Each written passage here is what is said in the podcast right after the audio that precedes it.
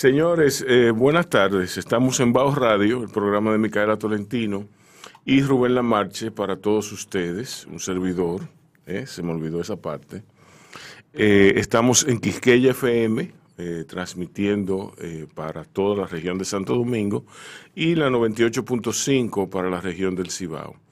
estamos también en Internet. Para más información, usted accesa a nuestro Linktree en Instagram y ahí usted verá todas las opciones que, tiene disponibles para eh, escuchar a Baos Radio en sus retransmisiones y sus transmisiones, incluyendo quisqueyafmrd.com. O sea que muchas gracias por el favor de su sintonía.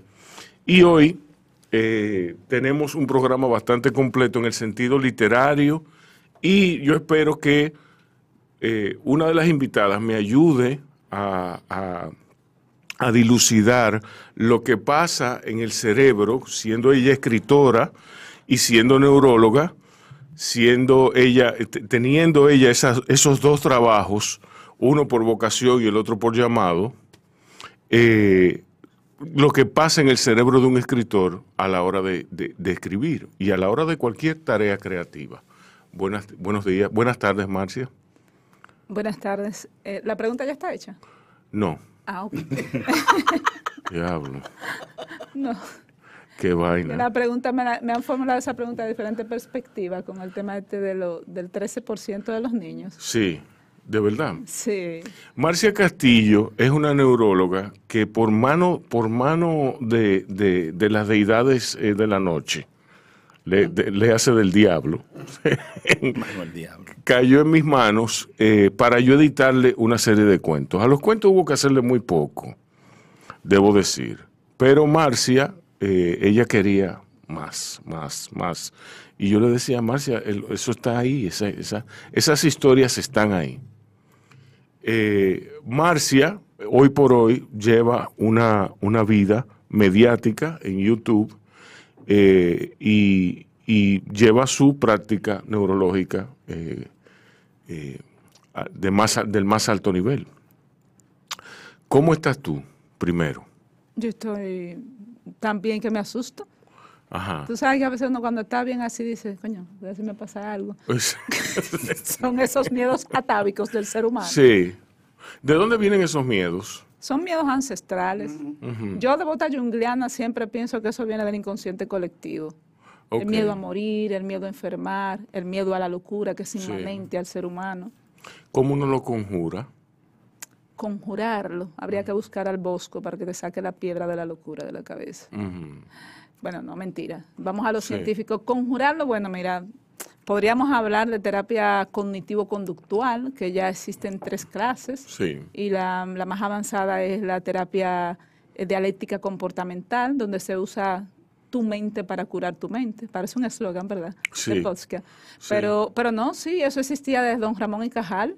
Eh, don Santiago Ramón y Cajal, que decía que todo hombre, si así lo quiere, puede ser escultor de su propio cerebro. Nosotros podemos y, tenemos la facultad a través de la neuroplasticidad de regular nuestras emociones. Exacto. Entonces, eh, tú puedes, yo puedo curarme y si yo elijo no curarme.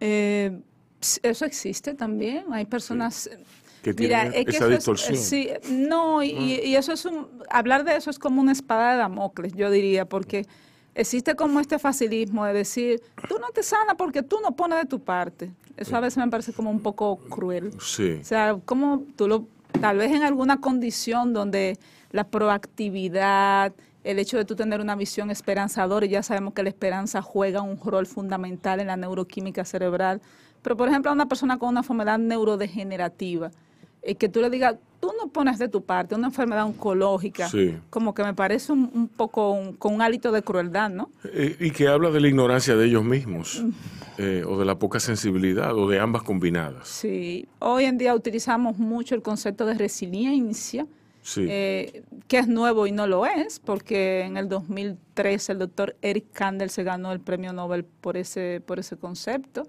No directamente por el de la resiliencia, eso viene de Boris Cyrulnik, eh, ya más viejo, pero hablo mucho de la neuroplasticidad y eso nos ha servido a nosotros para trabajar muchas, muchas eh, condiciones y daños, injurias, noxa a nivel cerebral, porque sabemos que se- si el cerebro bien no se regenera, pero el área que está alrededor puede asumir la función del área que está dañada. Yo vine a hablar de neurología o literatura. De las dos cosas. las dos Ok, cosas. Tú viniste a hablar del, del enlace que hay entre neurología y con la literatura. ok. ¿Qué pasa en la mente de un, de un escritor?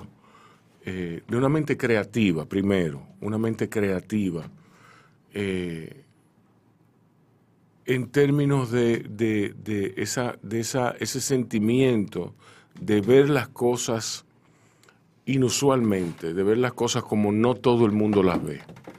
Es, una pregunta interesantísima y es la pregunta del millón de dólares. Mm. Sí, claro, porque Sí, pero yo no lo tengo, el millón de dólares. ni- no, yo tampoco, ojalá. Qué vaina. Mm, La, la poiesis, el proceso creativo del Sí. ser humano, es, es- viene con el hombre. Mm, Si- volvamos a los mitos. Prometeo mm, fue el primer creador. Ujú. O sea, y hablando de mitología, claro, está el- yéndonos de lejos a la religión judío-cristiana y otro tipo de creencias. El instinto prometeico, el instinto de crear en el hombre, es- viene con él. El hombre quiere crear o necesita crear, Sí. porque necesita sentir que dejó algo o que está haciendo algo para sentirse vivo. Y mucha gente dice, pero yo no necesito hacer nada, yo convivir, respirar, mis necesidades básicas, estoy bien. No, usted necesita crear, porque creando no solamente usted está dejando un legado, usted siente que está aquí, que usted está vivo, que usted es algo más que una piedra. Eh, y en ese sentido, hablando del instinto prometeico, de la cueva de Altamira, esa cosa Exacto. rupestre, cuando Prometeo creó los primeros hombres, que los creó de barro, se parecían a los dioses, pero no tenían, no pensaban, no sentían, no estaban dotados de las bellas artes. Entonces él fue, voy a coger un chin de fuego del carro de Helio, y fue, ¡fa!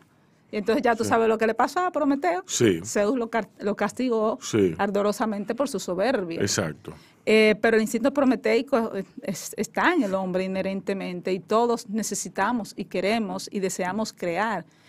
Que los poetas, los, los, eh, los escritores, los escultores, cualquiera que se dedique, hasta los científicos, en cierta forma también están creando, los matemáticos, todos ellos están creando.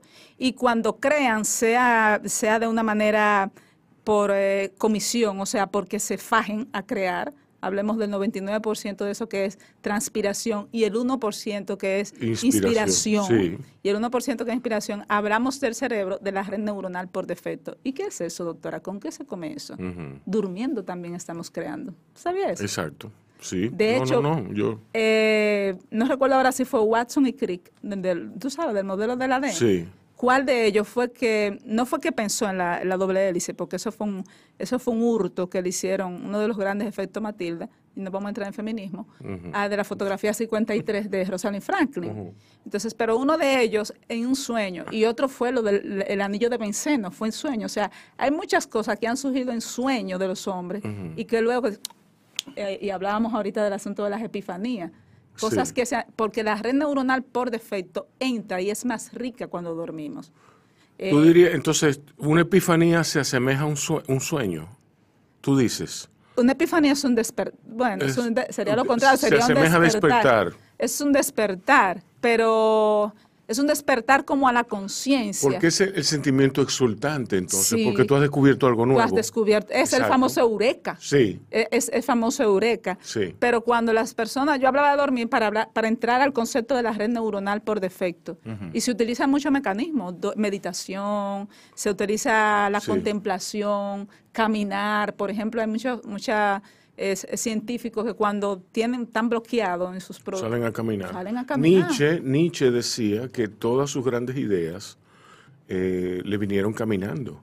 Y él era un hombre que daba unos paseos larguísimos todas las tardes.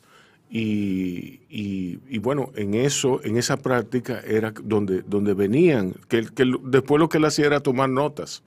Y yo estoy convencido de que, a mí me dijo Guillermo Arriaga, una vez el guionista de, de 21 gramos, me dijo en un curso que en realidad uno está escribiendo todo el tiempo. Sí. Sí. Que lo que uno Un hace, interno. lo que uno hace es tomar nota. Eh, cuando tú vienes, por eso, es que, por eso es que te da esa sensación de agotamiento, porque es un trabajo mental y cuando tú vas a la página, tú escribes dos páginas y ya, ya tú, tú te sientes exhausto.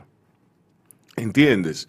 Entonces, eso, eso, eso repetido muchas veces, eso causa eh, el, el- entonces tú sales a caminar. Cuando tú te, te cansas de, de- de anotar cosas, de que tú sales a caminar. Y es en el, en el ocio, en ese momento de ocio, en ese dolce farniente, en Sí. ese dulce hacer nada, donde viene la, la- la revelación. ¿Tú no estás de acuerdo? Totalmente. Ok. Y si lo llevamos al plano científico, o sea, tú lo estás hablando desde el punto de vista tal vez eh, de la creación per se, los mismos peripatéticos, los Sí. eh, que hacían caminar por el patén, lo que hacían, de ahí viene el- el- la corriente peripatética, lo que hacían era que pensaban y caminaban, caminaban y pensaban, y así produ- producían el conocimiento, la famosa mayéutica, Sí. parir el conocimiento caminando, y luego, como tú dices, bien llevarlo a papel. Cuando ese cerebro está bloqueado, que salimos a caminar o a respirar o a ir oír música o qué sé yo, a dar un paseo, entra la red neuronal por defecto, que es esa que está dormida porque está demasiado saturada. Y Exacto. entonces ahí te dice, no, es por aquí, canaliza y entonces focaliza lo que vas a plasmar. Háblame de la meditación como un método del yoga, como un método de eh, resetear el, ce- el cerebro. Y alínealo con la inteligencia. Sí. ¿Cómo eso? ¿Cómo meditar nos hace más inteligentes? Bueno, hoy en día todas esas prácticas que creíamos, eh, bueno, la medicina es... es eh, eh, Eran New Age antes, ahora son mainstream. exacto, eh, eh, ellos, bueno, venimos, porque yo no sé si eran meterme o no meterme. eran de cultos. Oh, eso es. la diosa razón. Después Pero, eran pero eso gracias a es Descartes. mainstream. Descartes quiso, hacer de la ciencia toda una serie de como de distritos, no lo no podemos criticar a Des- Descartes, ¿verdad? Pero quiso hacer de la ciencia todo No, muchos distrititos pequeños. Pero, eh, pero, pero es un punto de partida. O sea, eh, Freud no, no tuvo razón en todo, pero, pero, dio, pero sentó las bases del, a ti no, claro. Sí, eh, cosas. Jung no tuvo razón en todo, pero sentó, la, sentó una base importante. ¿Tú me entiendes? O sea que fue el gigante donde se pararon otros gigantes y así, Sí. y así los siguió. filósofos lo que hacen es Sí. eh, a- a- a pensar y reflexionar sobre otro filósofo al fin y al cabo, uno sobre otro. Ay, S- Bueno, sí. Ful- fulano es estudioso de fulano. Sí. Fulano fue seguidor de fulano. Es de la corriente de fulano. sí. Eh, en cuanto a esto, tienes toda la razón, realmente. Nosotros venimos de la medicina holística y el camino a- al cual vamos, ¿cuál es? A la medicina holística. En las enfermedades neurodegenerativas, meditación, yoga, tai chi, todas estas, eh, pongamos, no puedo decir ciencias no formales, porque tal vez estaría mal usar esa palabra. Disciplinas. Di- Son disciplinas. Ciencias Son disciplinas. ancestrales. Ajá, y- Ciencias y ancestrales. Si tú cuando vas a la India, si tú vas a la India, eso tiene más años que la medicina misma. Y si ¿Tú me nosotros entiendes? mezclamos eso con resonancias magnéticas funcionales, Exacto. o sea, si nosotros llevamos eso al plano científico, vemos cómo esos circuitos que tienen que ver, por ejemplo, con el hipocampo, con la amígdala, con las áreas que tienen que ver directamente con el cerebro emocional, hablamos del cerebro emocional, ese segundo cerebro, hablando de la teoría del cerebro triuno de MacLeod, vemos cómo ese cerebro cae como un espacio como de, de reposo de reposo. Sí. Y si esa condición emocional está en reposo, pues podemos solidificar mejor la memoria. Porque una persona que está exaltada, está irada, está en un estado de severa iracundez, no piensa. Porque Will Smith fue, no, bueno, no sabemos realmente si fue planificado o si no fue planificado. Porque en ese momento él no estaba pensando con la corteza prefrontal, lo que estaba primando en él eran esas emociones, o sea, emociones, no nos dirá emociones primitivas, pero no, para él, esa amígdala que es como un sensor que le dice a él, aquí hay humo, es un sensor de humo, hay un peligro, y el peligro puede ser un peligro real o no real, porque lo que hace la amígdala es sens- sensar eh, que lo que te dice, eh, huye o confronta. Pero no es, eh, no es que eso haya evolucionado tanto como esto, como la corteza prefrontal. Para nosotros, nosotros estamos defendiendo de un mamú. Exacto. No es un mamú, es un comediante más bajito que tú, más, más Ma- menos agraciado físicamente que tú. Sí. Con una trompa que tú lo, lo vas a tumbar. Pero para él, en su cerebro, en sus emociones, No, y más que él tuvo una mirada de Yada Pinkett, ajá, ¿entiendes? Que le dijo, Di- no, porque Yada Pinkett, él, él se estaba riendo. Sí, él Él se estaba riendo. Él lo cogió a chiste. El chiste lo cogió a chiste Will Smith. Lo que pasa es que él miró a Yada Y Yada le dijo, dale. Es verdad que le así. No, no, re- No, la mirada. resuelve, resuelve la situación. ¿Tú me entiendes? Entonces, eh, es, es increíble que ahí es lo que yo digo, que Will Smith tiene muchísimo problema en su casa, que él debe ponerle atención a su casa. Y no darle una galleta. Y no, dar una- no anda dando galletas así. Eh, pero bueno, esos son otros 500. Y si nos hace inteligentes, claro, nos hace inteligentes, porque ¿qué hace más inteligente a un hombre que poder dominar sus, bueno, inteligente en el sentido, en el sentido, pues sabes que sea, hemos deconstruido la inteligencia y la hemos vuelto a construir. O sea, sí, una inteligencia emocional, que es lo que en realidad tú necesitas, controlar tus emociones. Los estoicos realmente, que es la filosofía que a mí me interesa. Yo soy epicurio por naturaleza. Yo también. soy un epicurio que quiere ser estoico o que admira a los estoicos. Comamos y bebamos, que mañana moriremos. Exacto, entonces yo en la práctica la vivo la- el, el epicurianismo, pero estudio a los estoicos. Entonces me, me llama mucho la atención cuando ellos hablan de la inteligencia emocional y cómo tú controlas tus emociones. Y ya que pusimos... dicen este- que la inquietud es una enfermedad. Los estoicos dicen Exacto. Esa que el inquieto inquietud. está enfermo. Eh, Sí. Y es verdad. Quien, quien les habla es Rey Andújar. Si no es Leonard Cohen. Sí. El, el- el reconocidísimo autor de Candela, de Los Gestos Inútiles y de una serie de libros que hay que leer. Rey Andújar es de esa gente que hay que leer junto con Rita Indiana, con, ¿tú me entiendes? Ese, ese grupo selecto de, de autores eh, a, cuyo, a cuyo círculo yo no pertenezco. Sí, Bueno, no hay tal círculo en realidad. eh, sí, bueno, eh, vamos a dejarlo ahí. Está bien, Ok, para seguir, vamos a seguir con... está bien. pero queda anotado, ¿eh? Queda anotado eh, que, que- que- que no, que no hay tal círculo. Eh, ¿Qué tú me vas a decir? De una musiquita. Ah, bueno, nos vamos a una pausa. Ok, bueno, vámonos a una pausa y volvemos seguido con este círculo. Pero tú no dices que tú eres epicurio. Sí, pero a veces todo este estudio del estoicismo, a uno se Sí. le, fíjate, leer, leer, estudiarlo por tantos años, a uno se le quedan algunas cosas. Y yo firme ahí dos copas de vino y ya, en that's it. Dos copas de vino, that's it. Sí. Me fumé un Marlboro Light que tenía como 10 mil años que no fumaba cigarrillo. Bueno. Pero digo, yo tengo que hacer algo aquí porque no me voy a poner. Me puse a echar un humito Por el ahí. bien del vicio. Exacto. Para Exacto. lo- como dice un personaje mío por ahí, los pulmones necesitan ese calorcito. Exacto. Calorcito. Mira, eh, Rey, ¿qué hay de nuevo? ¿Qué hay de nuevo en el plano de la literatura? Para mí- la mía o en general. De la tuya. La mía. Tuya. ¿no? Eh, Tú tienes una novela. sí, esa novela se llama El germen de lo fatal. Sí. Entonces, para mí es como un ciclo nuevo, porque yo tengo tres libros de cuentos y tres novelas, eso fue un ciclo. Yo no lo estaba escribiendo como un ciclo, tú terminas y te das cuenta, ah, mira, eso fue como una parte. Sí. Entonces, como te explicaba ahorita, ya esto es más como ficción especulativa, lo que estoy haciendo ahora. Y me Yo diría, yo diría que es más, más de ahí. Ha durado más tiempo. Sí. No me, no, no me ha entrado la desesperación de tiene que publicar, tiene que publicar, tiene que salir, sino que me siento muy cómodo con el asunto de poder decir, mira, aunque el editor la quiera, yo con el final no me siento cómodo, yo voy a esperar. Sí.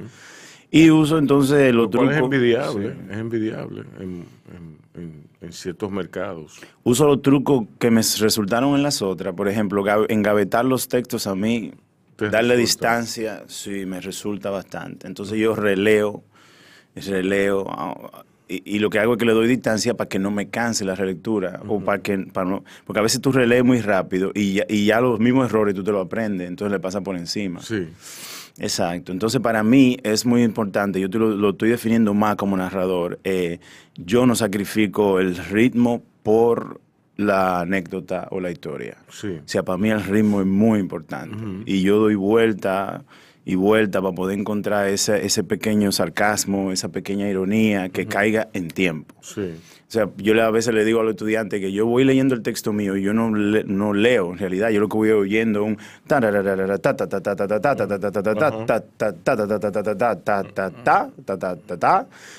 que no me lo estoy inventando, los hindúes hacen, los hindúes hacen mucho eso y el flamenco también tiene algo de eso. Entonces yo me voy en ese viaje y regularmente como que yo confío en el lector.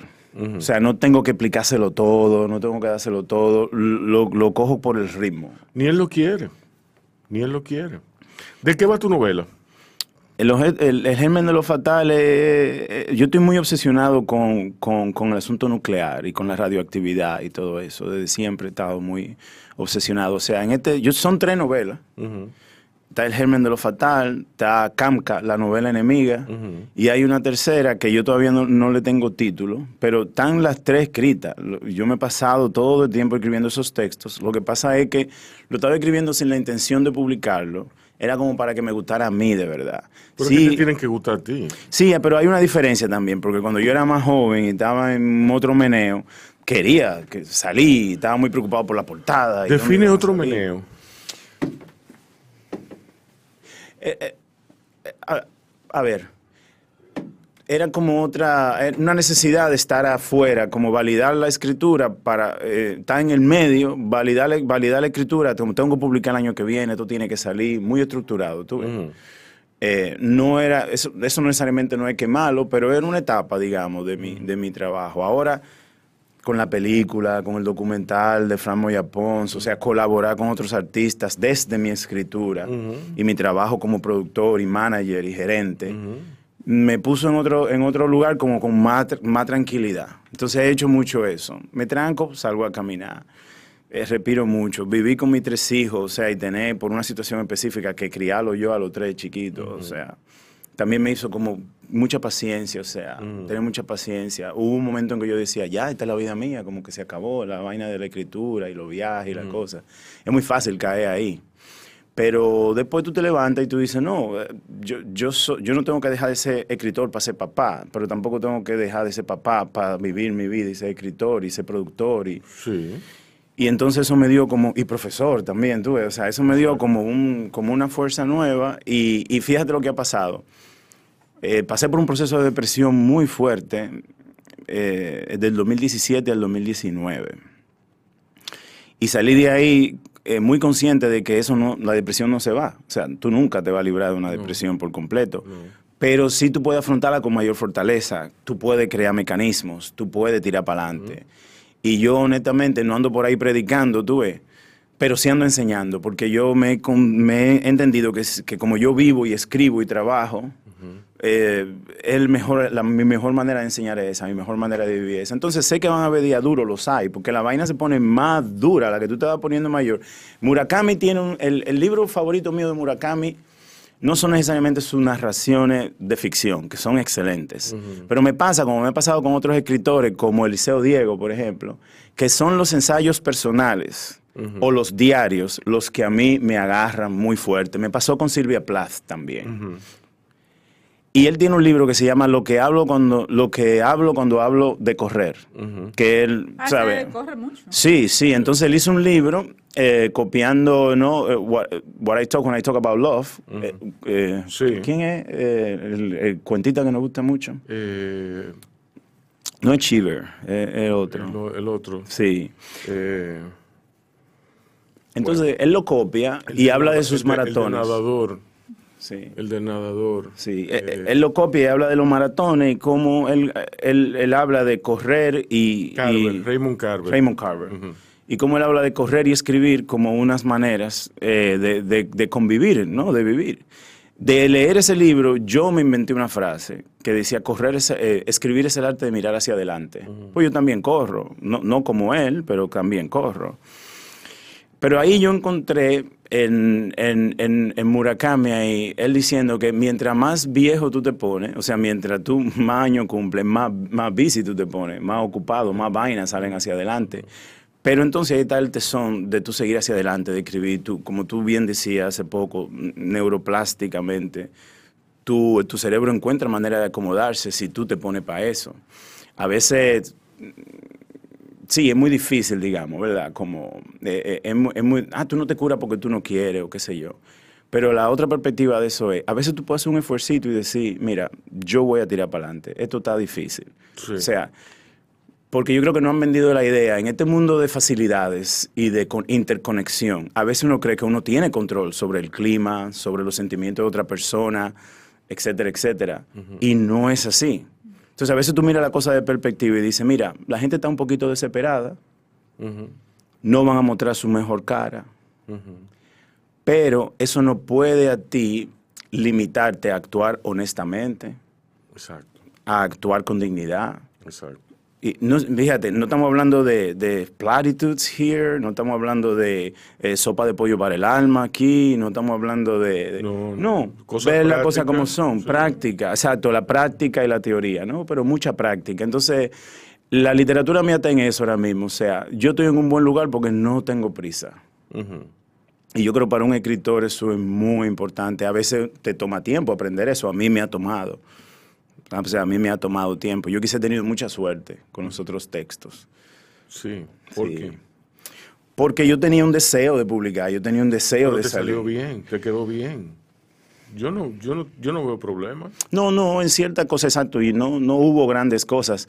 Eh, aprendí mucho, eso sí. Y quizá lo puedo ver en sirve el pasado. retrospectiva. El pasado nada más solo sirve para enseñarnos y darnos el bagaje emocional y cognitivo para, para Sí. proyectarnos hacia el futuro. No sirve para más nada. Yo aprendí una cosa muy interesante en el proceso de la re- re- re- reimpresión, con eso del pasado. Ella tiene razón. Sí, viéndolo así. No, no, eh, no hay un libro mío que esté reeditado que sea el mismo libro. O sea, yo aprovecho las reediciones Sí. para rehacer los libros. Sí, sí. Mucha gente dice, no, no le toque a eso, esa es mi obra de arte. No, no, no. De hecho, de hecho, hay un libro famoso que prologa Gore Vidal, quien era amigo de Tennessee Williams, y él dice en, en, en el prólogo que Tennessee Williams, él dice, esta es la última edición que se hace de este, de este cuento porque Tennessee Williams murió. En este, en este libro, un libro larguísimo, es una recopilación de todos sus cuentos, eh, Tennessee Williams le, ponía la mano constantemente a sus cuentos. Es decir, que si usted leyó, eh, por ejemplo, algo sobre Tolstoy, eh, algo, con- algo de Tolstoy en una primera edición, es muy probable que usted lo encuentre sumamente diferente, con el final cambiado inclusive, hoy por hoy. Quiere decir que quiere decir esto que usted debería no leer las primeras ediciones y quedarse con la versión definitiva. No, usted coge la que más le guste. ¿Entiende? Pero eso es para doctores en Tennessee Williams. Usted sencillamente lee la que le tocó leer. Pero debe saber que ninguna, ninguna edición es la definitiva. En el caso de Tennessee Williams. A mí se me haría agotador editar, reeditar mis cuentos eh, profundamente. Eh, yo, di- yo diría corregirlos, yo diría, pero, pero bueno, eso son otras cosas.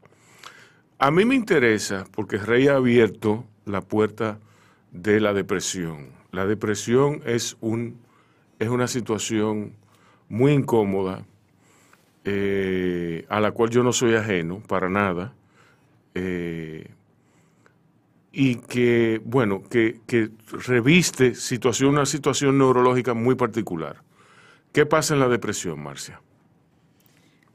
Bueno, a partir de a partir de la de los estudios neurofuncionales hemos hecho una, re- una redescripción de, de muchas de las eh, condiciones neurológicas, neuropsiquiátricas y dolencias de la mente, le maladie de, de la mente.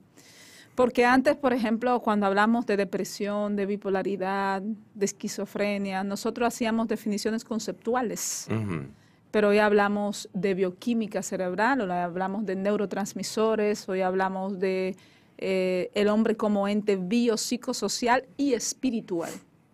O sea, Oh. sí, claro, eso se ha puesto. Sí. Claro, porque se ha visto que la espiritualidad, del tipo que sea.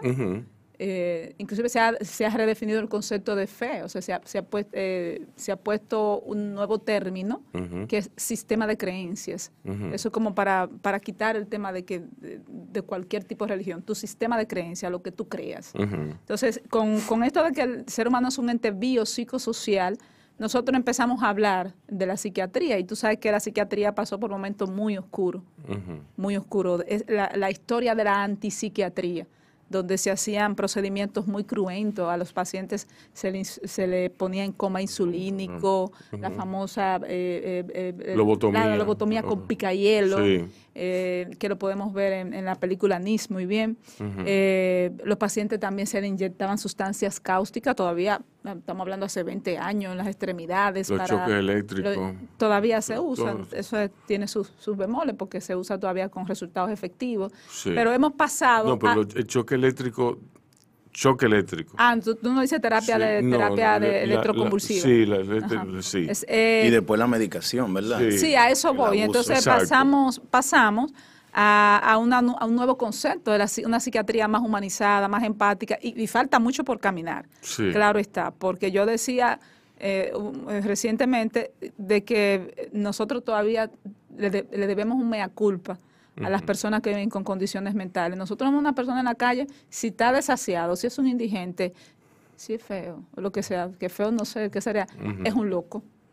O sea, no importa lo que sea, es un loco. Puede Sí. ser una persona sin hogar, puede ser una persona que esté pasando por una situación, pero para Una nosotros, si se ve así, Sí, es un loco. es un loco. Entonces, tanto la sociedad o nosotros mismos como seres humanos tenemos una deuda con las personas con condiciones mentales. Sí, sí, Entonces, definitivamente. he- hemos redefinido esto al aspecto de que a partir de la resonancia magnética funcional y otros estudios, sabemos que hay alteraciones en la neuroquímica cerebral. Entonces, en la depresión hay alteraciones no solamente en lo que son es- esos circuitos neuronales, que si hay un desbalance en la dopamina, en la serotonina, en la oxitocina, y en esos circuitos que tienen que ver con coordinar y armonizar donde van esos neurotransmisores a sus receptores a funcionar. Pero el hombre no es solamente neurotransmisor, ¿verdad? Que nos dijimos que es un ente biopsicosocial. Exacto. O sea, lo biológico, que serían Sí. los neurotransmisores, lo psicológico, que sería la psiquis, esa estructura abstracta, entre comillas, y lo social. ¿En qué momento un ser humano pierde la cordura?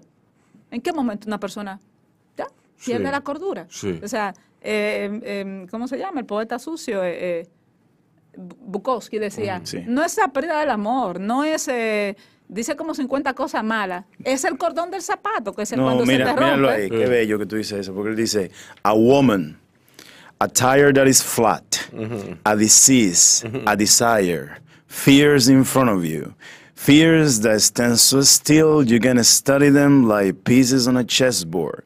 It's not the large things that send a man to the madhouse. Death he's ready for, or murder, incest, robbery, fire, flood. No, it's the continuous series of small tragedies that send a man to the madhouse. Not the death of his love, but a shoelace that snaps with no time left. The dread of life is a swarm of trivialities that can kill quicker than cancer, and which are always there. Entonces ahí empieza con el inventario. eh, no, está Sí, muy O bueno. sea, eh, tú, tú dirás, bueno, lo que para una persona es catastrófica, para otra persona no. O sea, para una persona un duelo complicado, para otra persona no. Para una persona, por ejemplo, y, y por eso esa persona entró en una depresión. Sí, eso es, esa era su historia Hay vital. veces que es el gatillo Es el gatillo, El pero gatillo puede, una- venir con una- una condición que viene de tipo antes. heredofamiliar. Por ejemplo, un- una persona me decía, eh, eh, yo, yo, yo decía que, que eh, bueno, eh, que para la mujer que sufre de, de, de, de la enfermedad esta que le da en la cabeza, Demencia. no, de. Alopecia. no, de alopecia, de alopecia. Eh, No, me fui lejos. que una, una persona que sufre... Ahora nosotros alopecia, enfermedad en la cabeza, alopecia, porque Sí. tenemos que pensar que es eso. Sí, exacto. Sí, además eso no es tan común. Eh, Yo me que la fantástica con los moños. que, alopecia, que, alo- que la alopecia no es cáncer, no es tan grave como un cáncer. Y me dijo una persona, más respeto porque eh, eh, yo, yo conocí una señora con alopecia que se suicidó. Yo le iba a decir a ella que la alopecia fue lo que desató ese comportamiento, ese- esa decisión, pero que no fue la alopecia la razón. Que, que investigue más, que investigue más a fondo. Eh, ¿Tú me entiendes? O sea, Son, son gatillos, pero Sí. eh, ah, también recordemos el concepto de que hay depresiones exógenas y depresiones endógenas. Esa es Exacto. endógena, que es por una alteración neuroquímica de los neurotransmisores, que ya decía Galeno en su, en su teoría del humor, estamos hablando pf, de, Sí, hace cuánto. los humores. El primero que habló de eso fue Hipócrates y antes de Hipócrates, Demócrito. O sea, la teoría de los humores hablaba básicamente de eso, de las personalidades y la predisposición hacia ciertas patologías. Que si lo colérico, que si lo sanguínico, lo sanguíneo, que si lo flemático, dependiendo del tipo Sí. de humor y los relacionaba con ciertos elementos y ciertos tipos de comportamientos. Son proclive a tal enfermedad, tal enfermedad, tal enfermedad dependiendo del humor, y se practicaban sangrías, que hoy por hoy se practican otras sangrías, porque cuando tú le pones un estabilizador del ánimo, le estás haciendo una sangría, lo, lo único que no es una sangría eh, eh, de drenaje, o sea, Sí. es una sangría porque tú estás estabilizando humores. Y de hecho, la, neuro, la neuropsiquiatría, en cierta forma, cuando trata condiciones de depresión, bipolaridad, lo que está haciendo es estabilizando neuroquímica cerebral. Y tú cuando escribes tu ficción, o sea, eh, como doctora, sí, como científica, eh, ¿tú sales de, para salir del, del- del- de tu personaje científico o cómo es esa transición? O sea, porque digamos, yo soy filósofo de profesión, pero, o sea, quizás eso no está tan divorciado en un sentido de, de la narración, la, la creación de ficciones y todo eso. Pero tú trabajas con, o sea, tú, tú, tú trabajas con la teoría y la práctica de la medicina. Eh, entonces tú, después tú te vas a crear ficciones, ¿no? ¿Cómo, cómo, ¿Cómo se da eso para ti? Si hay una transición, si no hay, ¿cómo tú manejas eso? Me ha tocado, o sea, me ha tocado siempre, yo, yo escucho mucho, yo escucho porque como, como personal de salud nos toca mucho escuchar y escucho siempre la historia detrás de la historia Eh, y ahí también viene un poco la parte de la imaginación. Eh, esto no, no es nuevo, o sea, por ejemplo, Anton Chekhov, el- si tú me corregirás que eres profesor, es el padre, del cuen- el, el padre de la cuentística moderna. Era médico y era escritor. Eh, pu- pudiéramos citar muchísimas personas que han maridado. a ti siempre te ha gustado escribir, por ejemplo. Sí, sí, sí. Honoré de, Honoré. Balzac era un empresario de día. Eh, entonces él tenía que oír a la gente eh, hablando mucho. Y él decía que él se iba, que él iba en la mañana a hacer el trabajo feo y en la noche él hacía el trabajo bello. Chekhov decía también, él decía Sí. que la medicina era su esposa y, la- y la escritura era su amante. Sí, exacto. o sea, Y que él tenía pavor a perder ese empleo, porque con eso era que le daba la manutención a su hija y se compraba su bebida. Siempre. Excelente. Y con esa nota nos vamos a una pausa. Marcia, dándole continuidad, eh, estoy con la doctora Marcia Castillo y con Rey Andújar, el autor dominicano, la doctora, la doctora y autora Marcia Castillo. Eh, Marcia, siguiendo, siguiendo eh, el, el tono de, de- de la pregunta que te hice hace un rato sobre la depresión, tú, tú te deprimes. ¿Cómo tú, cómo tú bregas con, con eso, conociendo a ti, conociendo profundamente lo que está sucediendo? Eh, digo, eso no, eso no impide que no te dé la tristeza, que no te ataque. ¿Tú me entiendes? O sea, como autora me refiero. Qué bueno que haces la diferencia porque Ajá. no es lo mismo entristecerse que deprimirse. Yo iba por ahí también. Sí, Sí, o sea, la tristeza, para hacer una diferencia entre emociones y sentimientos, la emoción es lo físico, sí, o sea, es lo que sentimos físicamente. sí.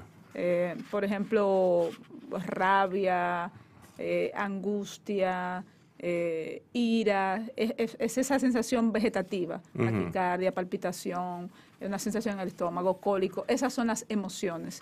Ya cuando le damos una parte cognitiva, o sea, un- una parte eh, de razonamiento cognoscitivo, es un sentimiento. Entonces, por ejemplo, la tristeza, la alegría, que ya tiene un- un- una parte cognoscitiva, es un sentimiento. Ok. La alegría es un sentimiento. Yo me, me- me siento alegre, aunque la emoción venga acompañada del sentimiento, casi siempre o Sí, siempre. sí. Primero viene la emoción y luego viene el sentimiento. Exacto. Entonces, todos estamos, estamos en ese eh, proceso de que si tenemos una, somos seres humanos y vemos una situación cruda eh, que, que nos evoca tristeza, pues es normal que tengamos tristeza ante esa situación. Eh, eh, y sería anormal si no fuera así.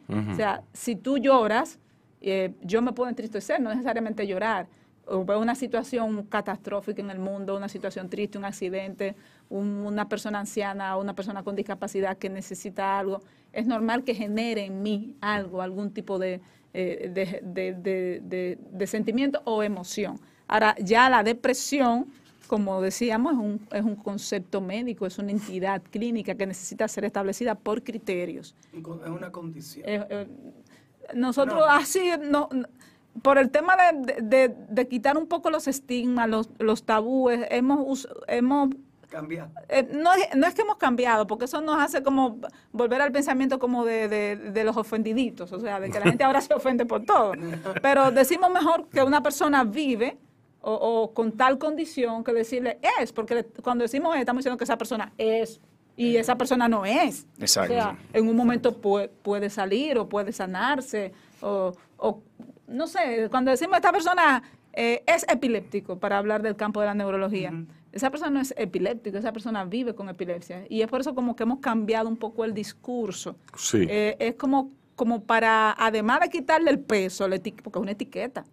O sea, fíjate Sí. con esas enfermedades crónicas, qué etiqueta tan fuerte cuando tú se la pones en la mujer, cuando una persona es epiléptica, me estoy saliendo un poco del telón de fondo, pero lo primero es que los cuando se casan y no se lo dicen, el esposo va y te dice, yo no sabía que ella era epiléptica, doctora. O sea, se sienten timados.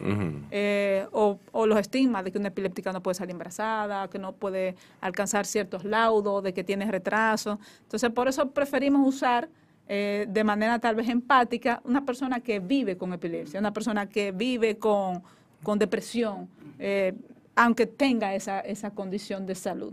Es un poco como para eh, desmontar esa carga de la etiqueta, demitificar, quitar tabúes, que la gente hable de eso, que no tenga Sí. miedo. Sí, porque la gente dice, eh, sufre de hipertensión. Muy pocas veces van a decir, es hipertenso.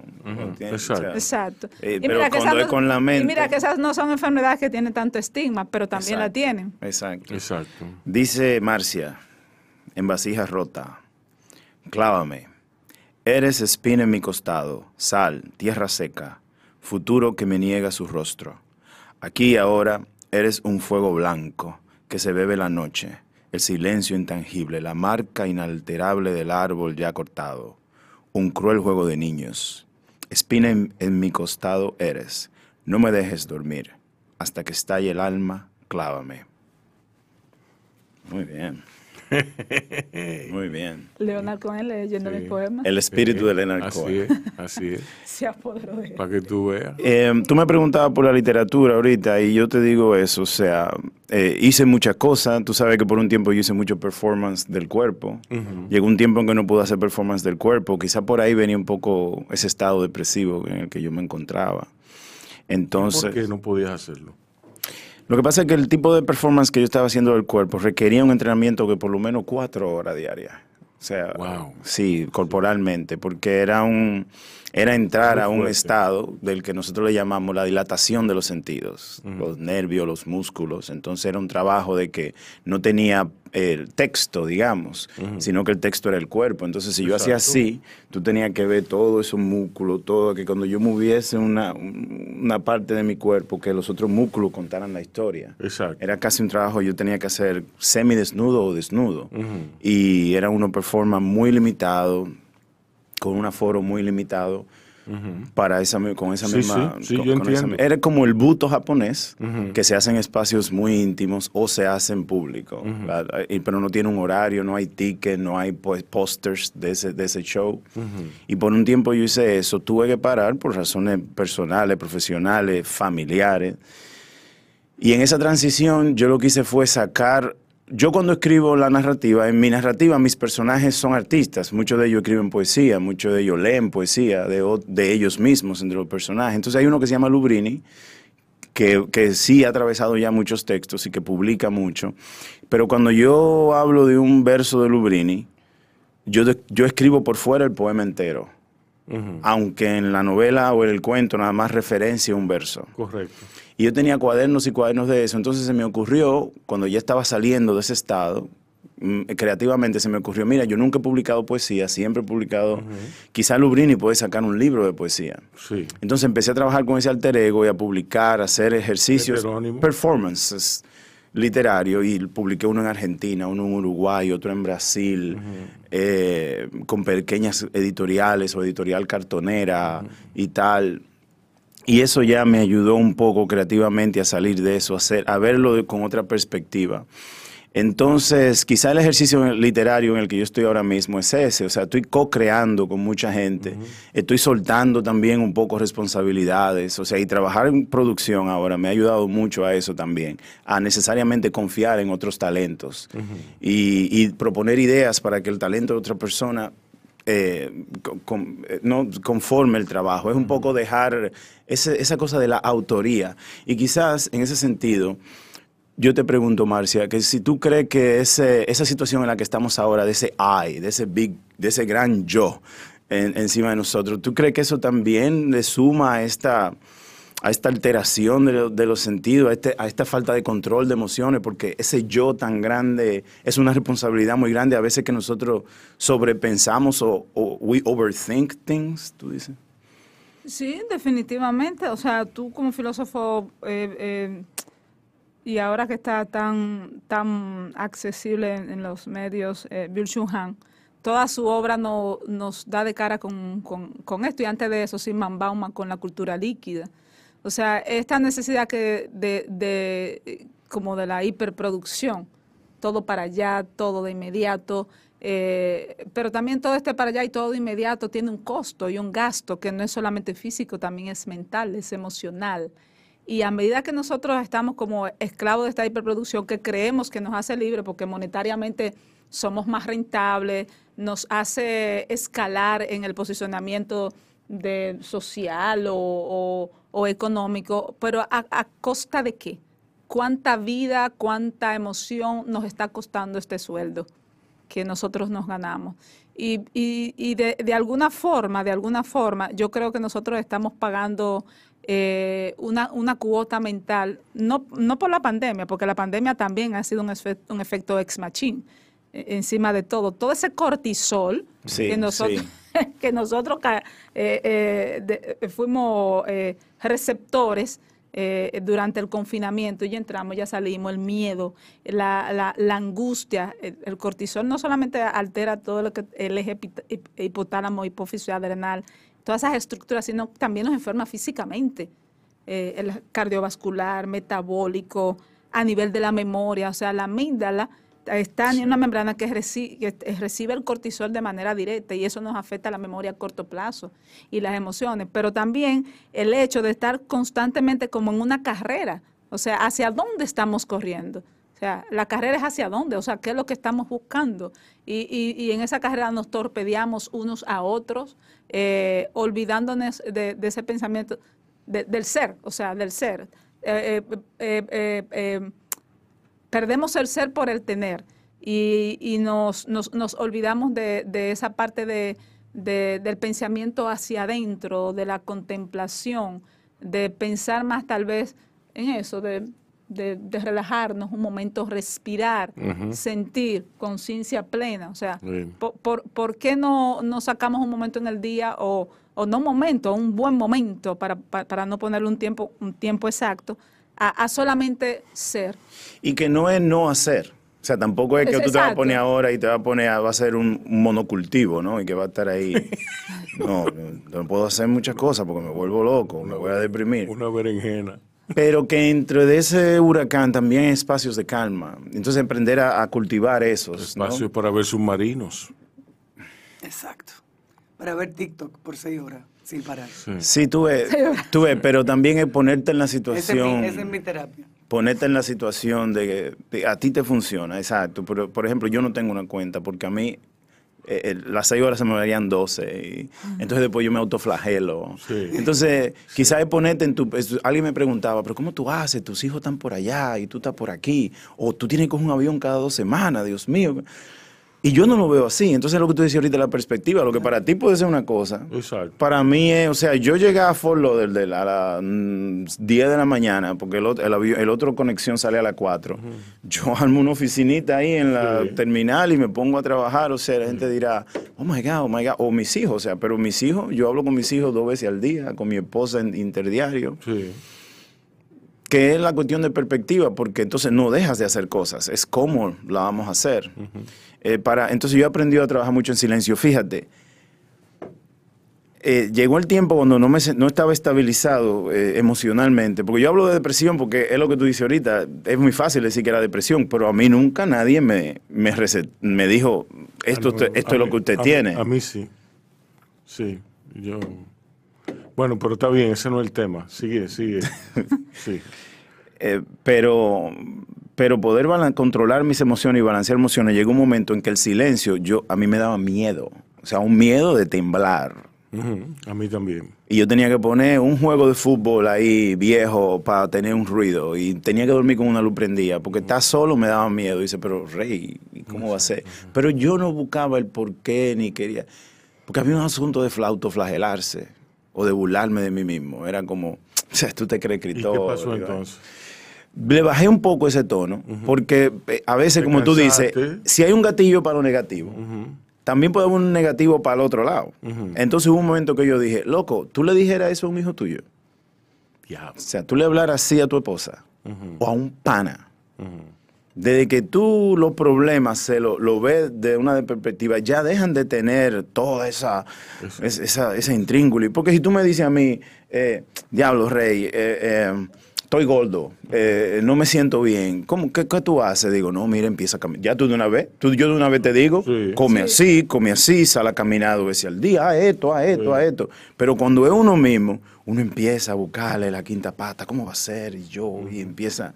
Entonces yo decía eso, yo decía, lo que yo me estoy diciendo a mí mismo constantemente, o sea, tú estás viejo, tú estás mal, tú, tú, que eres escritor, pero estás haciendo mil vainas, tú no eres un buen profesor, tú no le respondes, tú no le respondes inmediatamente a tus Estabas estudiantes. rumiando pensamientos negativos. Claro, pero yo digo, diablo, ven, ¿y tú le harías eso a un pana tuyo? O a un enemigo tuyo, ni a un enemigo tuyo. Entonces ya ahí empecé a cambiar la perspectiva, loco, habla, háblate bien a ti. No es que te va a vivir ensalzando, pero trátate con fairness, o sea, sé justo contigo Sí. mismo.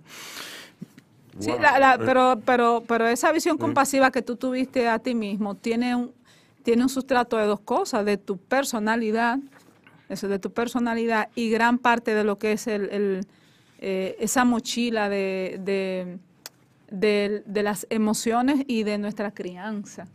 Porque si nosotros supiéramos eh, la importancia que tiene esa crianza entre los dos hasta los ocho, nueve años, eh, por eso la neurociencia también ahora, eh, vivimos en un mundo que tiene el neurocentrismo, porque aunque es un arma de doble filo, pero ha venido a enseñar muchas cosas. Esa etapa de nuestra vida no es solamente es que, que el niño está copiando y proyectando, hay una estructura que es el giro singular, que está por encima del cuerpo calloso, que esa estructura a esa edad es su edad de mayor plasticidad. O sea, ese es el tiempo de neurogénesis, diglegénesis, sinaptogénesis. Lo que el niño vivió en esa edad, eso es lo que él va a consolidar. Y eso es lo que él va, eso es lo que él va a asumir como un patrón normal. Si a esa edad el niño vivió maltrato, vivió lo que fuese, no sé, se me ocurren muchísimas cosas. Ese es el tipo de patrón o de vida que él va a replicar en la adultez porque lo va a normalizar para él. Y entonces esa edad es una edad eh, crítica, neurálgica en el desarrollo del niño. Entonces puede ser que, que tú tuvieses eso- esas herramientas de resiliencia y saliste a camino sola, pero hay gente que no lo puede hacer. Claro. Necesita ayuda de profesionales. Ojalá y todo el mundo tuviera esa fortaleza. Marcia, ¿por qué tú no escribes de, de neurología, de, de esas cosas que, de eso que estamos hablando aquí? ¿Por qué tú no? Yo, Tú yo no he tomas escrito, pero notas, tú- manuales, manuales de ayuda, por ejemplo, para cuidadores. O sea, eh, mi escritura se ha subsumido en cuanto a ciencia a eso. Manuales para cuidadores de Alzheimer. Ahora ¿Por qué estamos- tú, tú no, tú no has pensado en, en, en tu experiencia, que tu experiencia puede ser valiosa para enseñarle a otros, eh, para enfocar a futuros estudiantes de neurología, para, o sea, un resumen, un- una algo, una herramienta? Una de las cosas No, que no, yo... no, no, yo no hablo de nada tan preciso como un manual, como... Sí, ¿Tú me entiendes? Eh, hay gente que le, que le interesa eh, leer cosas más, más subjetivas Sí. sobre el Ensayo, tema, ensayo, exacto. Una de las cosas que yo, yo, bueno, no se puede hacer, eh, meter las cosas en un cajón, pero una de las cosas que yo quise hacer con el, el primer libro, que no era este, eh, era, era un libro, y creo que te lo comenté una vez, era, era un libro tal vez dirigido a condiciones médicas retratadas desde la Sí. cuentista, desde la cuentística. Entonces, eh, pero salió esto. Sí. Eh, salió lo que salió. sea bueno, sea En esa época yo estaba muy deprimido. Bueno, para, para poder hacer como una especie de, de retrato, un panóptico de eso, eh, de ciertas eh, condiciones, y luego hacer ensayo- ensayos sobre esas condiciones, era la idea del primer, del primer libro de cuentos. Y todavía hay, hay un remanente un- un- en, en algunos. Por ejemplo, el primer cuento, Pastillas Mágicas. Lo que yo, si, si lo lee un psiquiatra, y muchos psiquiatras lo han leído, y lo cogen, no lo leen como, como un lector Sí, de cuentos, sino sí. como un psiquiatra. Es un síndrome de alienación parental. Sí, O sea, encuentran como cinco patologías. sí. Y, y encuentran afecciones. Y, y me gusta, me gusta quien lo lee así, pero no necesariamente. Me Yo- gusta quien lo lee para leerlo. Yo pienso, yo pienso que hay una gran oportunidad ahí de, de, de, no sé, eh, explorar eh, lecciones eh, literario-científicas, Sí. Que es muy interesante eso que tú has conseguido, honestamente. Yo fui a la academia recientemente a una a un conversatorio con Rita eh, acerca de la, la psiquis en los personajes de Solo voy por café. Sí, empezamos desde aquí, desde la portada de Caín. sí, Entonces yo empecé a hablar de la portada, que no es un cuento, Sí. y empezaba a hablar, a hablar de los exiliados. sí, Y entonces empezaba diciendo que la, la misma ma- la misma la misma mano que dio el albedrío, la misma mano que dio el albedrío fue la misma mano que puso la quijada en la mano de Caín. sí. Entonces empezaba, eso, di- sí. empezaba diciendo que todos somos exiliados, todos somos expatriados de alguna forma. Todos estamos saliendo de algún lugar y llegando a algún lugar. Entonces, eh, hago un- primero hablo de la portada. O sea, solamente saqué cuatro porque era, un- era corto y hice un ensayo de uno, un ensayo de, de, las, de la psique de, de los cuentos. Eh, y fue muy interesante porque esa parte no nunca lo, había- nunca lo había hecho. Pero, pero me gustó, me gustó porque inclusive ella vio, vio cosas que yo no vi. Yo estoy en el país como un exiliado que regresa. Yo me exilié voluntariamente. Ulises, tú- tú Exacto. estás. Eh, estoy aquí como un exiliado que regresa y, y, y durante esos primeros meses, estoy aquí desde desde noviembre, yendo y viniendo, y esos primeros meses yo, yo he estado yendo mucho al Parque Iberoamericano a entrenar. Y antes de empezar a entrenar para calentarme, lo que yo hago es caminar entre los árboles y saludarlos. Entonces a veces me pongo y abrazo los árboles y pongo la- el oído. Y he pensado en el nombre de un libro que no he escrito, que se llama Escuchar la ciudad a través de los árboles. Y aquí en el poemario de Marcia hay un poema que en el espejo, no tiene pasado ni piedad. Ella podría ser yo si yo no fuera otra. La mujer dormita en el espejo y le clava las uñas a su red de cristal, recitando los nombres del olvido, recogiendo las hojas que se caen de los años. El miedo se le cuela en la boca, el mío, el suyo, llagas del tiempo. La lengua de Babel repite en mil idiomas que el tiempo no se va. El tiempo simplemente regresa. Una mujer en el espejo sueña. Yo solo existo si ella me refleja. Nunca nos encontramos porque cuando me mira, ya soy otra. Y cuando yo la miro, su reflejo pregunta, ¿tú quién eres? wow. Eh, Vamos a una pausa. Eh, Los Abajo Radio, parece que nuestro rey tiene un chiste. No, porque terminamos con un poema Sí. en el bloque, ¿verdad? Sí. Entonces hay un chiste muy bueno eh, que así mismo de- es una, es una cereza argentina mirándose al espejo. Ajá. Entonces dice, ¿cereza yo? ¿Cereza yo? y otro que es ficción. Chiste más malo. Pero mira, este es peor todavía, pero Sí, sí. sigue en, en la Sí. línea de lo argentino. Ajá. Borges y Cortázar entran a un bar. Sí, Nadie los reconoce. sí. Oh. Y Cortázar le dice a Borges, che, le decimos que somos argentinos. Y Borges dice, no, déjalo que se joda.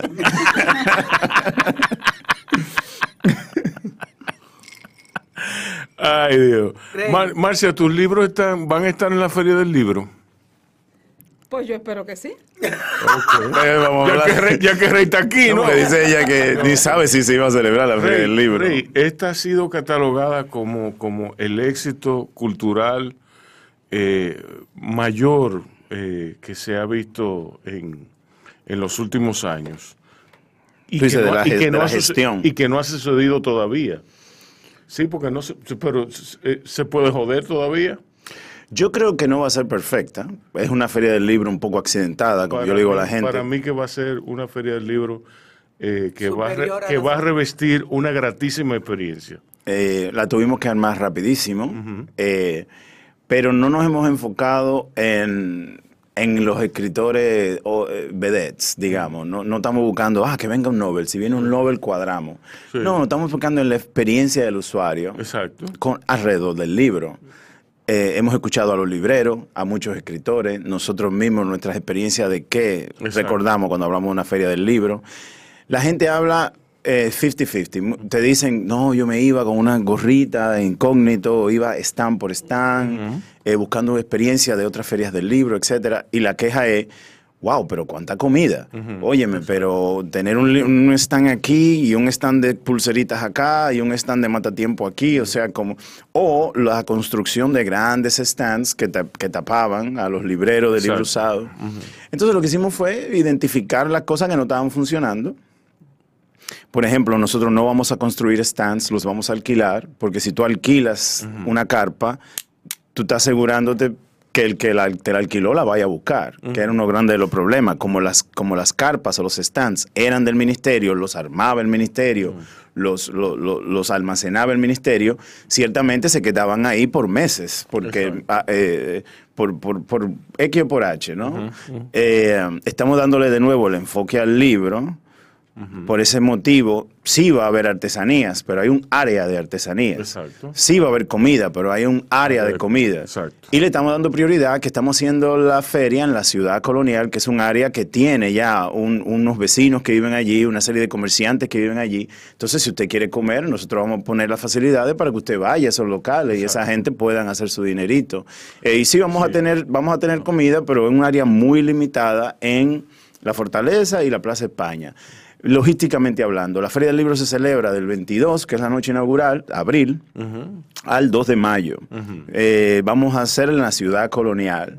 Eh, en el 2009 se celebró allí y tuvo, hubo relaciones encontradas, reacciones Se encontradas. celebró en una calle Sí, en la zona calle. colonial. En esta ocasión va a ser en toda la zona colonial, que es muy Sí, porque importante. gente como del Centro Cultural de España Sí. decía, nos parecía imposible creer que nos estaban haciendo una feria del libro a una cuadra de uno de los centros culturales que más apoya la cultura en este país y nadie nunca nos, nos invitó a nada ni nos Exacto, llamó. Exacto. Entonces lo que nosotros hicimos fue eso, estamos usando casa de teatro, eh, por ejemplo el Café Bohemio, que el año pasado estaba en el Museo de Casas Reales, que no hay por qué hacer un, un café ahí si eso no tiene, es un museo. museo. Esta vez va a estar en Casa de Teatro.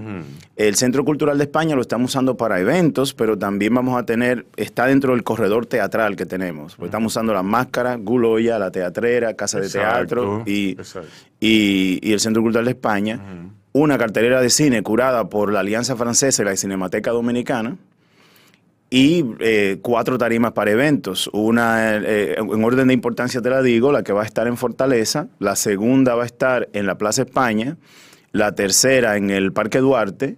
Y una última en la Casa de la Música que la estamos inaugura- reinaugurando o poniéndola a funcionar Exacto. en esta feria del libro ahora, ¿no? Am, estamos tratando de que sea una feria, nos creemos el, el- el concepto de que la feria tiene que ser para construir una nueva ciudadanía. La herramienta es la feria, el libro es el instrumento y la lectura el eje donde se articula todo. Eh, nos estamos creyendo eso, el equipo se cree eso, o sea, no estamos montando un evento magno, estamos haciendo algo que puede perdurar en el tiempo y tener un impacto real en, en el área en que estamos trabajando. Yo te explicaba temprano que hemos- nos hemos concentrado también en el usuario, en los vecinos de la zona primero, que van a ser nuestros primeros usuarios Que son los grandes olvidados. y son los grandes olvidados. Segundo, las personas que tienen que desplazarse allí a trabajar, a vivir o a hacer, a- hacer sus negocios allá. Y tercero, el visitante que no vive en la zona, que no trabaja en la ciudad colonial, pero que, tiene, que va a venir a asistir al recinto ferial. Entonces, en esa manera, lo que estamos haciendo es haciendo un inventario de los estacionamientos que tenemos disponibles, que es el gran problema de movilidad de los vecinos y era la queja principal para asignar esos estacionamientos y garantizar la movilidad de ellos dentro del espacio. Segundo, la gente que trabaja allí también garantizarle que puedan llegar a su lugar de trabajo y que eso no les afecte el día, que no tengan que emocionalmente estar preparándose para ese caos por los 10 días. Y por último, los visitantes, que lo que estamos haciendo es creando un sistema logístico de estacionamientos fuera de la ciudad, en donde usted consigue, se registra para obtener su, su entrada a la feria, pero ahí nosotros le vamos a asignar, si usted tiene vehículo, dónde debe estacionarse. Entonces yo te llevo a la feria. Ah, tú no tienes vehículo, tú vienes en metro. Pues párate en tal estación que yo de ahí te traigo a la zona colonial. Entonces estamos trabajando. Ciertamente tengo que decirte que cuando vamos a los sitios a presentar nuestra propuesta, todo el mundo nos ha abierto la puerta. El Intran nos ha prestado su mejor gente. Sí. La, la presidencia también, el Departamento de Comunicaciones y Logística de la presidencia nos ha ayudado bastante. Todos los, cuerpos militares también nos han ayudado con este asunto de la logística. Ya esta mañana la alcaldía nos garantizó un personal para recoger la basura y supervisar. Y estamos usando también las juntas de vecinos y las asociaciones de comerciantes de la misma comunidad. O sea, estamos dándole empleo a gente que son de la comunidad como veedores de la seguridad y, de la lim- y del ornato. Eh, los, los estamos empoderando. A veces no es cuestión de darle, no es cuestión de mucho dinero, porque cada vez que tú hablas, fíjate en una conversación normal. Vamos a hacer la feria, hay que involucr- involucrar a la comunidad. No, por eso es mucho cuarto, no hay presupuesto. Dice, bueno, nosotros lo que estamos haciendo ahora, estamos empleando a un grupo de gente y le estamos dando un incentivo y a los voluntarios se le está garantizando su almuerzo, su cena, se le está dando un teacher de la feria, se le está dando un gafete. O sea, yo te estoy ya oficializando. Un par de libros también. Sí, te eh, no, claro, pero te estoy oficializando también. Y a la gente cuando tú le hablas, ellos entienden. Entonces, por ahí es que va la cosa. Esa- eso mismo de la creación de la nueva ciudadanía. Yo est- estamos ahora al nivel de que la feria está armada, el programa va a cerrar pronto, para yo tener oportunidad de meter quizás algunas cosas por ahí. Eh, entonces yo me voy a dedicar ahora a esa logística del usuario, ¿no? Eh, unos datos muy puntuales. La feria se le dedica a la Unión Europea, o sea, es la entidad invitada. Ellos nos han apoyado desde el principio eh, y están trayendo escritores, nos están dando apoyo logístico, se han encargado de cosas, como te dije, de esa cartelera de cine. Eso te iba a preguntar que quiénes son los invitados internacionales. Eh, los principales, tenemos más de 90 invitados internacionales. Wow. Eh, y los principales, te puedo decir que viene Manuel Vilas de España, Mempo Giardinelli de Argentina, eh, viene Ian Manouk de Francia, que es el, escritor de novela negra número uno ahora mismo, ¿no? Eh, por allá. Miki Otero de Barcelona, que es un gran escritor de la ciudad, ¿no? Eh, un gran narrador de la ciudad. Um, nosotros estamos trayendo escritores de más de 20 países, estamos ofreciendo más de 100 talleres. Eh, estamos también impactando la zona. Por ejemplo, estamos usando la Sociedad Dominicana de Bibliófilos y cuando hicimos ese levantamiento identificamos que ellos necesitan que le pinten un techo, que le arreglen dos baños. Entonces lo que estamos tratando es la feria como personaje tiene la mala fama de que por donde pasa no crece la hierba y nadie la quiere en su entorno porque destruye, porque hay ladrones, porque hay parqueo, porque los parqueos no existen todo ese problema. Estamos tratando de cambiarle la imagen a ese personaje de la feria, que por donde nosotros pasemos dejemos una huella de sostenibilidad y perdurabilidad. Entonces, por ejemplo, en el Museo Trampolín vamos a poner un columpio eh, para niños discapacitados que se va a quedar ahí. Estamos creando en el Museo de la Policía, que está allí en la, en la ciudad también, en la, cerca de Sabina Bar, un túnel sensorial para videntes, para que ellos puedan experimentar lo que experimentan los no videntes, ¿no? los ciegos. Eh, vamos a tener edecanes ciegos también, que van a pasear a gente que ve. Wow, qué chulo. La feria está dedicada a Carmen Natalia y Pedro Peix, dos rebeldes con causa, y escogimos esos dos personajes porque eh, las causas filosóficas, artísticas o sociales que los movían están presentes hoy día. Carmen Natalia como feminista, como eh, resistente al régimen, exiliada, que escribe un rango muy, tiene un rango muy amplio porque escribe de poesía infantil hasta teatro. Y después tú tienes a Pedro Peix, personaje icónico de la zona colonial, que supo muy bien moverse entre las relaciones públicas, el Estado, la escritura totalmente irreverente eh, y, y la, moda. y la ley, la ley y la moda. La ley y la moda, exacto. Es, es es- es- no, no se puede dejar de mencionar. Eh, y entonces, en ese sentido, pues nosotros, uh, ya una- un último eh, punto ahí muy puntual, estamos eliminando todo uso de bolsas plásticas en la feria. O sea, tú puedes decir que tú vas a hacer un evento sostenible, de sostenibilidad. No, y las botellas de plástico van a estar aquí, y esto va a estar acá, y vamos a hacer esto. Nosotros decidimos que como un evento tan magno, nos íbamos a enfocar en una cosa en específico. Si yo me hago cargo de que no haya bolsas plásticas allí y te transmito ese mensaje claro, tú como usuario no vas a botar una botella plástica. Tú, eso, eso ya es tu responsabilidad. Ahora, yo me enfoco en eso y hago una cosa bien, que es lo que estamos tratando de transmitir, ¿no? Exacto. Y empoderar a la gente también, porque la feria del libro o un evento magno así no se hace solo. Tú tomas, por ejemplo, Coldplay, que se presentó recién, o quizá Aventura, ¿no? Sí. Pues la gente no se, no se queja, la gente se parquea, no se parquea en el centro, tiene que caminar hasta allá. Sí. Y hace eso una experiencia. No, y, no, y no tira botella. y no tira botella. sí.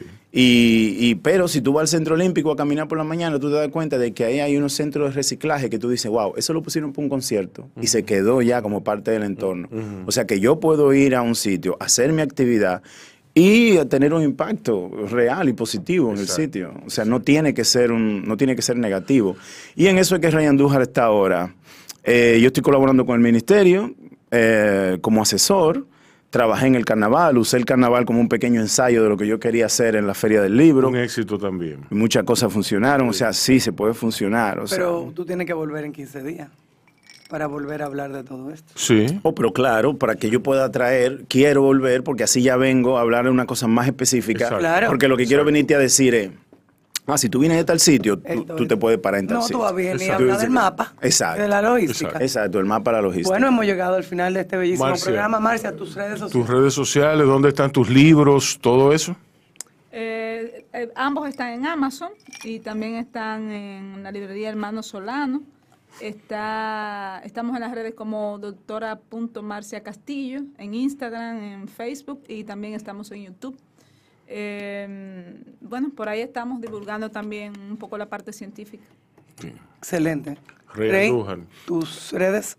Yo estoy en Instagram, Rey Andújar, así mismo. Eh, los libros, hay varios en Amazon. Yo tengo esa, esa situación editorial, que se va a hacer un tercer programa. Después de la feria vamos a hablar de la situación editorial, sí. que me interesa el tema. Sí, sí. Porque quiero empoderar a, a le- a los escritores independientes y a las editoriales independientes. Pero sí, hay libros míos por ahí. Creo que Encuesta aparece, Mamey. Sí. Y, y sí, mis redes sociales, básicamente lo que yo uso es Instagram y es Rey Andújar. Ok. Así mismo. Bueno, Y háblanos de la, de la Feria del Libro, la- la- las redes sociales de la Feria. Las redes sociales de la feria es Phil Santo Domingo. Ahí tú lo encuentras todo. Estamos en Twitter, Instagram, Facebook eh, y tenemos un canal de YouTube también. Y la, la, el website lo estamos, ya está saliendo la semana que viene. Ok, bien. Bueno, cuídense y vacúnense y nos oímos pronto. Adiós. Muy cool, muy bien.